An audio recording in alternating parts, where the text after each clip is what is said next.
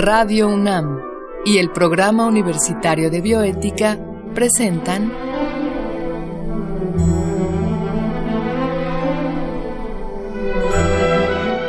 El Árbol de las Ideas. Bioética, Ciencia y Filosofía para la Vida. Con Paulina Rivero Weber.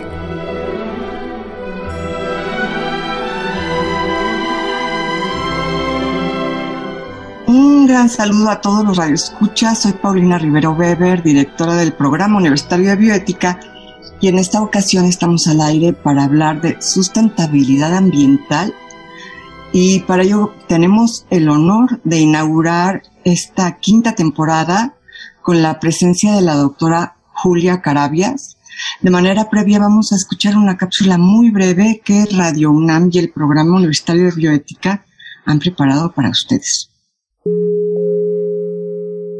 Es lamentable, pero la evidencia hasta el momento parece indicar que el crecimiento económico solo puede lograrse a costa de la degradación de la naturaleza y que la preservación de ésta solo puede alcanzarse sacrificando la economía. Esta es una contradicción constante que yace en el centro de las sociedades modernas, pues gran parte de los bienes y comodidades de los cuales disfrutamos están basados en la continua transformación de la naturaleza. Y decir transformación es un eufemismo para lo que muchas veces es destrucción. Extraemos recursos naturales con el fin de crear productos que una vez consumidos no solo no son devueltos a la tierra, sino que generan un desperdicio que puede tardar cientos de años en degradarse. Ahora bien, algunos son optimistas al respecto, y ante esta contradicción aparentemente irresoluble ha surgido el concepto de desarrollo sustentable, el cual busca hacer compatibles el crecimiento económico y la conservación del medio ambiente. La apuesta de este concepto es el uso razonable de los recursos naturales, así como utilizar tecnologías limpias y más eficientes y tomar nuevas actitudes hacia la naturaleza. Además de resaltar que los problemas económicos y ambientales están vinculados estrechamente a las cuestiones sociales, pues en el esquema económico actual, en el que se busca producir riqueza a toda costa, existe la gran contradicción de que esta riqueza no es general. Al concentrarse en unos cuantos, se generan terribles condiciones de desigualdad y pobreza. Debemos pensar que un sistema de crecimiento económico que no vaya acompañado de justicia y equidad social será en vano. El desarrollo sustentable se opone a una concepción del progreso que privilegia el crecimiento económico a costa del medio ambiente y que hace del consumismo ciego sinónimo de bienestar. A raíz de esta idea, no solo se han explotado irracionalmente los recursos del planeta, sino que la riqueza generada ha sido asimétrica y desigual, marcada principalmente entre los países del hemisferio norte y los del sur. La primera vez que se habló de desarrollo sustentable fue en 1987, en el informe Nuestro Futuro Común, también conocido como Informe Brundtland, y se le definió como aquel desarrollo que satisface las necesidades de la generación presente sin comprometer las capacidades de las generaciones futuras para satisfacer sus propias necesidades. Pero esta definición se ha ampliado con el tiempo, pues aún podemos cuestionarnos muchos de sus conceptos. Por ejemplo, ¿cómo debemos entender el desarrollo? ¿Qué cosas son sustentables? ¿Qué necesidades deben promoverse? ¿Qué tecnologías se deben impulsar? Y la pregunta que más parece preocupar a las personas capaces de transformar estas cuestiones es si es acaso compatible el desarrollo sustentable con el sistema económico presente. Les decía yo que estamos con la doctora Julia Carabias, bióloga de formación y maestra en ciencias. Ella es actualmente profesora e investigadora de la Facultad de Ciencias de la UNAM, así como vicepresidenta del Centro Interdisciplinario de la Biodiversidad y Ambiente, organización civil dedicada al análisis de temas ambientales. Sus investigaciones se han centrado en temas como la regeneración de selvas tropicales, restauración ambiental, manejo de recursos naturales, ecología y en general política ambiental y a lo largo de su amplia trayectoria como científica e incansable defensora del medio ambiente, la doctora Julia Carabias ha recibido numerosas distinciones, entre las que se encuentra la medalla Belisario Domínguez en 2017, máxima condecoración otorgada por el Senado de la República, y es un gran honor para nosotras que se encuentre hoy aquí para hablarnos de sustentabilidad ambiental en la inauguración de esta quinta temporada. Julia, muchísimas gracias por aceptar la entrevista. Al contrario, muchísimas gracias a ustedes por invitarme a estas reflexiones tan importantes en estos días que estamos viviendo. Pues Julia, mm, primero que nada, yo quisiera preguntarte para nuestro público, eh, ¿cuál sería la diferencia entre sustentabilidad ambiental y otras formas de sostener, digamos, el medio ambiente de manera sana? ¿En qué consiste en sí la sustentabilidad ambiental? Bueno, la sustentabilidad fue un término que en 1987 se acuña por la Comisión Mundial que solicita el secretario general de las Naciones Unidas para llevar a cabo una reflexión sobre los estilos de desarrollo que pues habían demostrado que la forma de desarrollo en el mundo estaba implicando un crecimiento económico importante en los años 80 la pobreza y las desigualdades empezaban a, batirse, pero esto se estaba haciendo a costa del medio ambiente. Entonces, le estaba faltando una dimensión a toda la visión del desarrollo, que era no crecer más allá de lo que los límites planetarios permiten un funcionamiento adecuado de los sistemas biofísicos y que extraigamos de la naturaleza lo que necesitamos como humanidad, pero en el contexto de conocer cómo esta extracción no afecta la renovabilidad de los recursos, ya sean recursos bióticos o el agua. Es distinto en los no renovables, como el caso de los minerales, porque eso tiene una lógica diferente. Estos recursos no renovables como los minerales, pues se deben de ir utilizando mientras no haya una sustitución que no ocurra su agotamiento. Pero cuando estamos en la base de los recursos renovables, no utilizar más de lo que la naturaleza está generando y no desechar más de lo que la naturaleza puede eh, a su vez absorber. Esos son entonces ciertos parámetros que se ponen a la luz, que se visibilizan en cómo se debe de llevar el desarrollo. El desarrollo sustentable que queda acuñado en el informe de nuestro futuro común, se le conoce también como el informe Brundtland porque es, em, fue la primera ministra de Noruega quien encabezó este esfuerzo. ¿Puedes eh, repetir el nombre, Julia? Eh, Gro Brundtland. Ella fue la primera ministra de Noruega que encabezó este esfuerzo del informe de nuestro futuro común. Y ha habido una confusión en el lenguaje porque en Hispanoamérica se utiliza la palabra sostenible, desarrollo sostenible. En México, debido a que inmediatamente después de este gran informe se gestó la Ley General del Equilibrio Ecológico y la Protección al Ambiente, la LEGEPA, se acuñó ahí el nombre sustentable, que está totalmente permitido en castellano, que de hecho en las Naciones Unidas ambos términos están permitidos. Pero México es el único que se quedó utilizándolo porque formó parte de su legislación y así lo hemos utilizado en los programas, en las leyes, en las instituciones eh, y en la academia. Hoy la academia, particularmente en la UNAM, empieza a girar más y más como sostenible. Está la maestría y el doctorado eh, de ciencias de la sostenibilidad.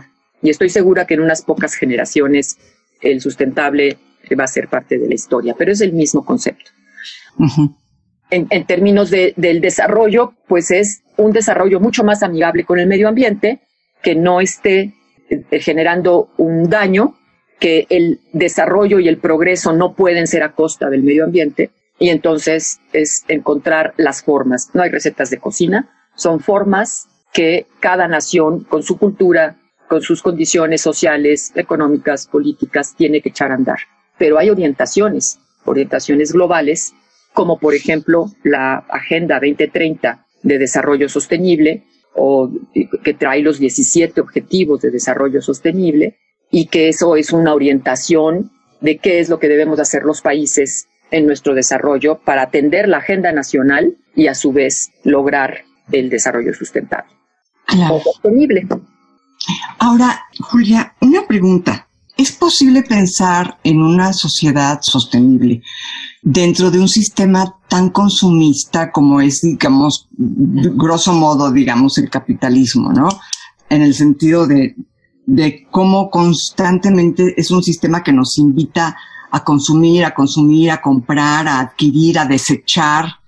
Eh, ¿Es factible pensar en lograr esto al interior de este sistema?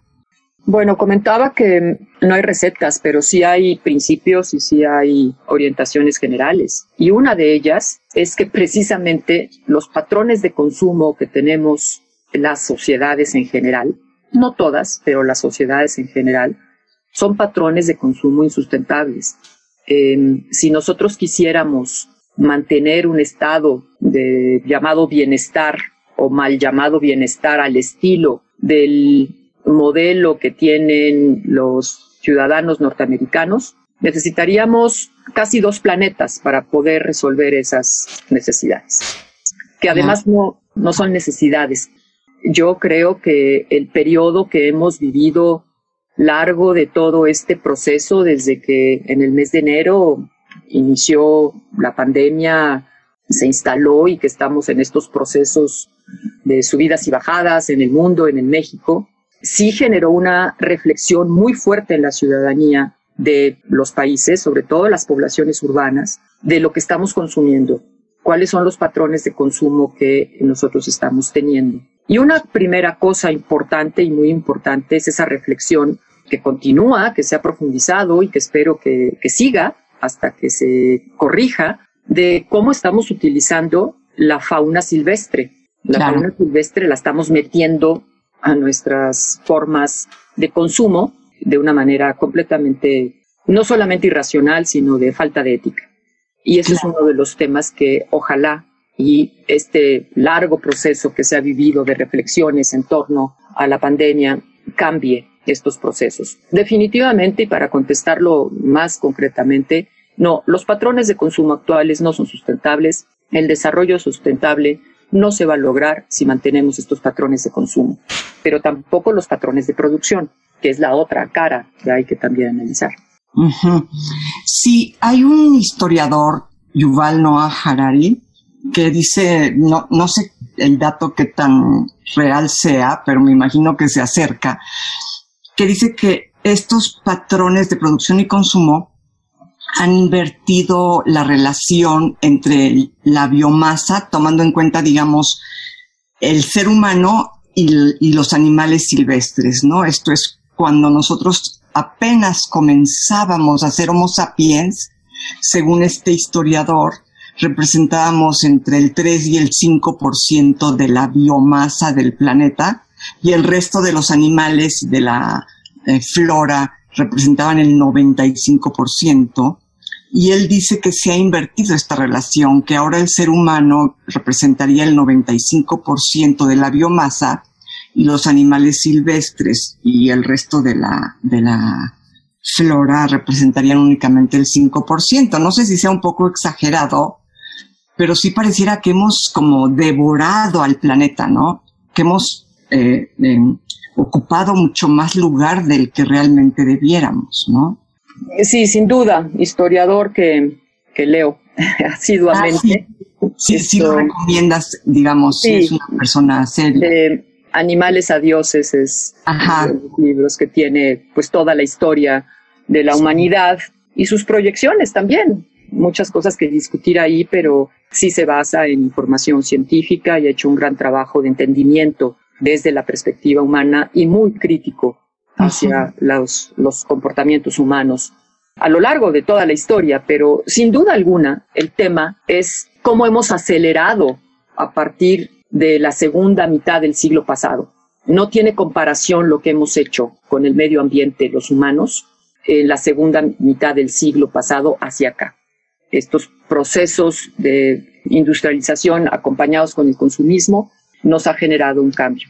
Hay un artículo nuevo que acaba de, salir, precisamente del doctor Ceballos, esto en Nature, en donde estos datos desde la ciencia los están también confirmando y el doctor Rodolfo Dirso ha escrito varias cosas también sobre esta información. Ha salido muy recientemente el informe de la evaluación de la biodiversidad global que la Plataforma Intergubernamental de Biodiversidad y Servicios Ecosistémicos publicó en el 2019 y en esta evaluación tenemos cerca de un millón de especies en peligro de extinción y como el 20% de la abundancia de, las distintas especies ha desaparecido.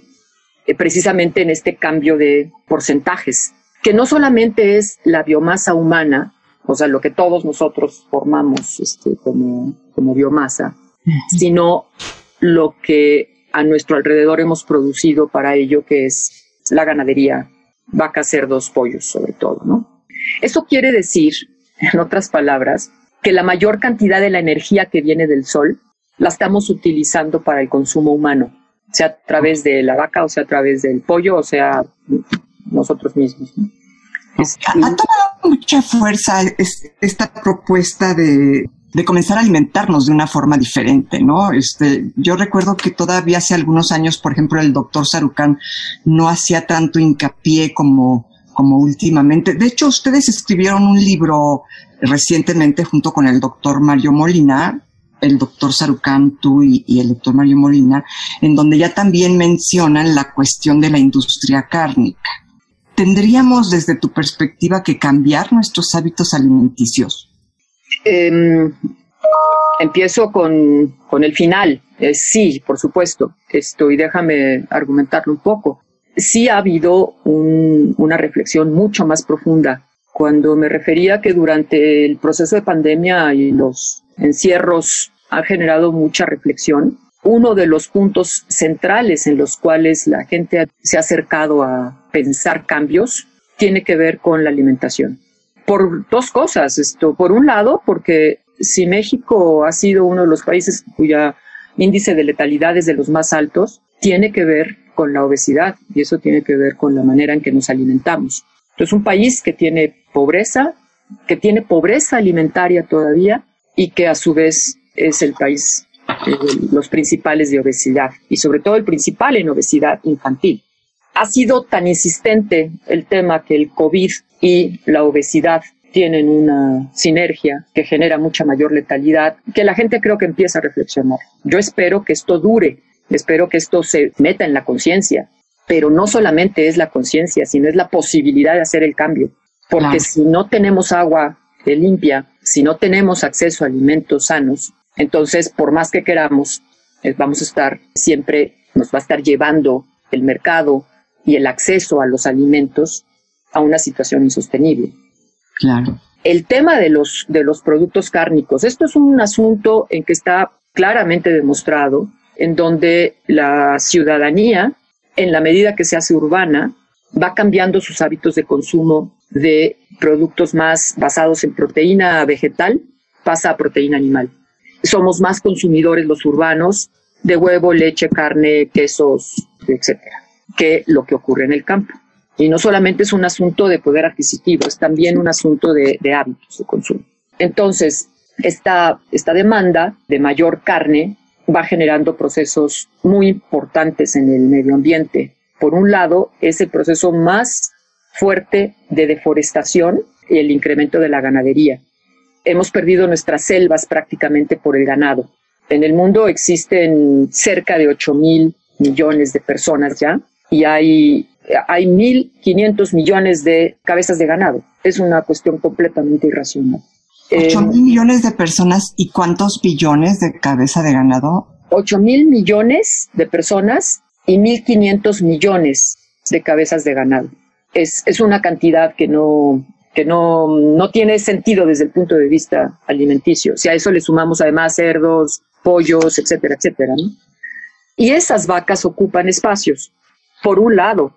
Por el otro lado, también esas vacas se producen en otros sitios de manera con un hacinamiento que, que genera otro tipo de problemas, enfermedades y también epidemias, que se han convertido algunas en pandemias. Pero la ganadería tiene un impacto profundamente deforestador y en nuestro país eso sigue ocurriendo se sigue incrementando la frontera ganadera a costa de las selvas tropicales, sobre todo.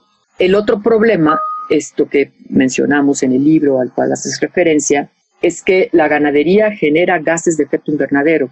El excremento del ganado se convierte en metano y ese metano dura mucho tiempo en la atmósfera, tiene un, coeficiente calorífico muy alto y entonces vale mucho el equivalente del dióxido de carbono. Entonces es, es tremendo como gas de efecto invernadero.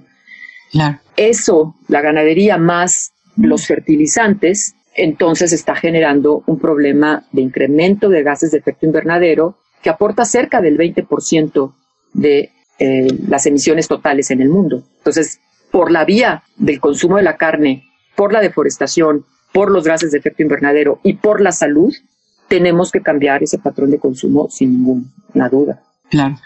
Y lo, lo tremendo es cómo le haces para que la gente entienda que tiene que cambiar sus hábitos alimenticios. Pareciera que cuando nos metemos en ese tema hay una resistencia tremenda en la gente, ¿no? O sea, todo lo pueden entender, pero ya cuando se mete uno con los hábitos personales, a la gente le cuesta muchísimo trabajo.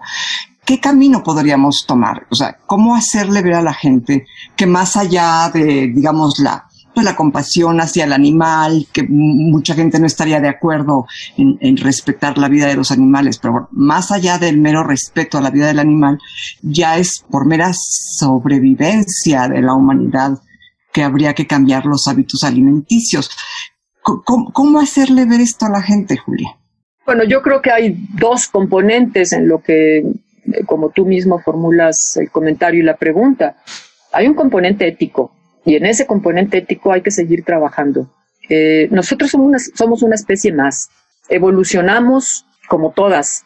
Existimos por los mismos principios de selección natural. Formamos parte de la naturaleza y dependemos de toda la biodiversidad y de toda la naturaleza. O sea, eso no nos está cayendo el 20. Las crisis hacen que por ahí la reflexión se profundice.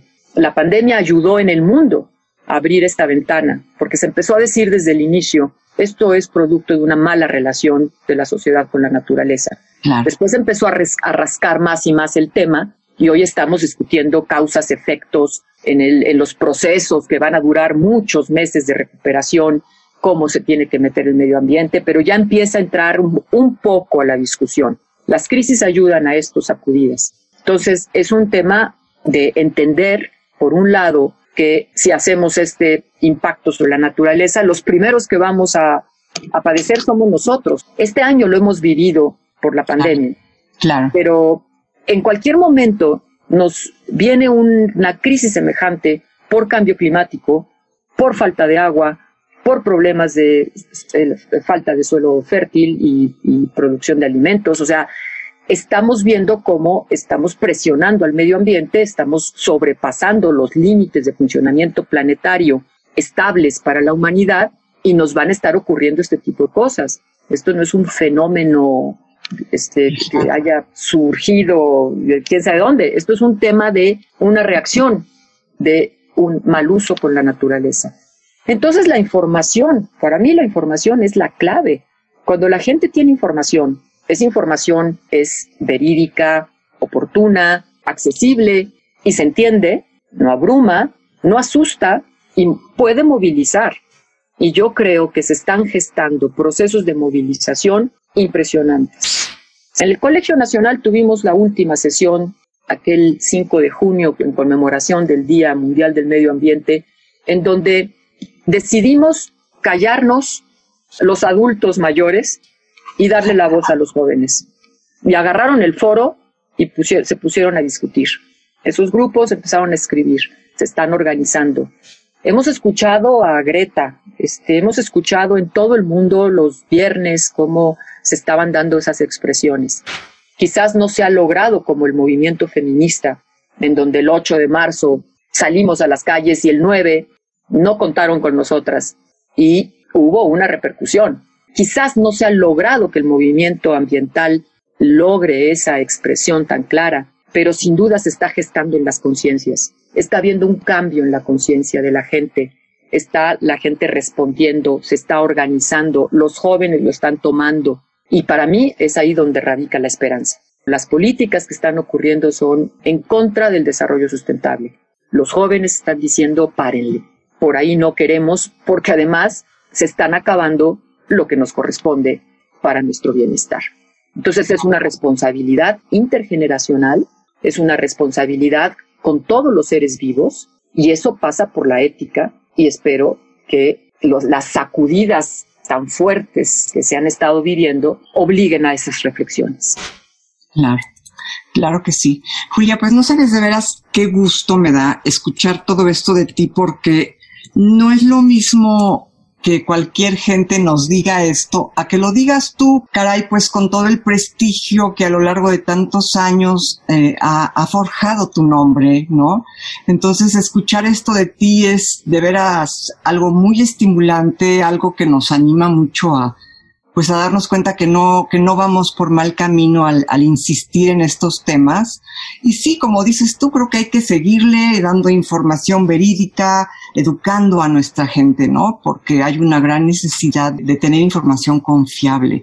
Pero, pues me gustaría, Julia, caray, nos quedamos súper picados. Ojalá nos, nos aceptes un nuevo programa para ahondar un poco más en, en estos temas. Pues la verdad es que al contrario, Paulina, eh, yo te pido por favor que sigan ahondando en estos temas con mi participación encantada, pero con muchos otros que tienen la voz sobre estos temas.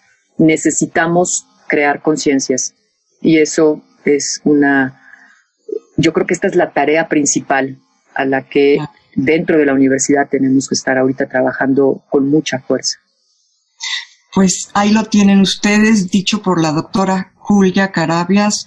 Tenemos todavía la posibilidad de rescatar nuestro planeta. Julia, muchísimas gracias por la entrevista. Ha sido un, un banquete para todos nosotros. Al contrario, muchas gracias a ustedes por este eh, interés. Agradecemos pues a la doctora Carabias y a ustedes por escuchar el programa, así como a Marco Lubián, su producción y en controles técnicos, gracias a Susana Trejo. Escuchamos la voz de Gisela Ramírez en la breve cápsula, cuyo guion contó con la adaptación de Mario Conde al texto de Diego Dionisio Hernández y se despide de ustedes su amiga Paulina Rivero Ver.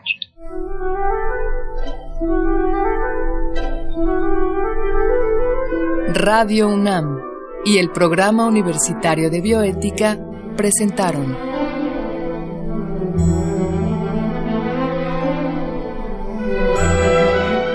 El árbol de las ideas.